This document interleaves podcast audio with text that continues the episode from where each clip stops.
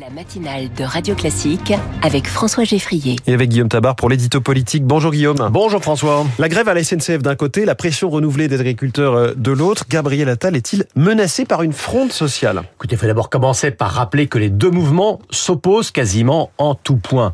Euh, dans un cas, la SNCF, vous avez un égoïsme catégoriel qui, avec un cynisme à peine masqué, prend les Français en otage pour obtenir toujours plus d'avantages payé bien sûr par les contribuables que nous sommes. Alors, le nouveau ministre des Transports, Patrice Vergriette, s'est dit, je le cite, un peu surpris mmh. par cette grève. Franchement, il est bien le seul. Et s'il veut connaître d'avance la date de la prochaine grève de la SNCF, eh bien, je lui donne un simple conseil de regarder le calendrier des vacances scolaires. Et puis de l'autre, vous avez eu des agriculteurs objectivement victimes de normes et de la concurrence qui sont à l'os sur le plan financier sans pouvoir arracher de qui que ce soit des primes en tout genre et qui, en se battant pour leur survie, se battent pour nous et pour notre souveraineté alimentaire.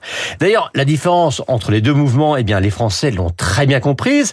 Euh, un sondage ELAB pour BFM dit ce matin que la mobilisation des agriculteurs est approuvée par 90, 87% des Français, un record seulement égalé par les pompiers et les infirmières, mais que celle des contrôleurs ne l'est que par 27% des Français, le niveau le plus bas plus bas encore que les mobilisations anti-pass sanitaires. Pour revenir aux agriculteurs, est-ce qu'il y a un risque que les blocages reprennent comme euh, en menacent les syndicats? Écoutez, hein, que les agriculteurs soient vigilants, qu'ils maintiennent la pression, c'est normal. Souvenez-vous, hein, les, les blocages ont été levés après les annonces de Gabriel Attal le 1er février. Mais ces annonces s'inscrivaient d'emblée dans un calendrier faisant du salon d'agriculture, qui ouvre dans une dizaine de jours, une date butoir. Le gouvernement a-t-il perdu du temps? Est-il revenu en arrière sur certaines promesses? Franchement, non.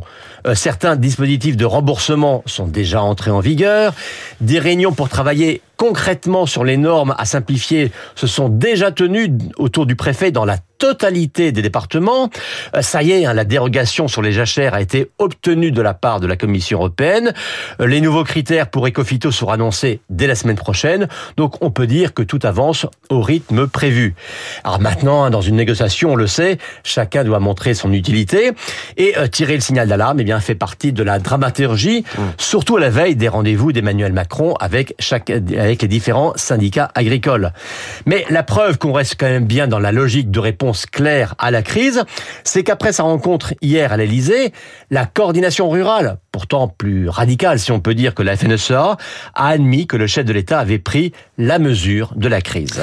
Qu'est-ce qui peut euh, garantir aux syndicats, euh, Guillaume, qu'aucun engagement du gouvernement ne se perdra en route? Bah, Tout simplement que c'est l'intérêt du gouvernement.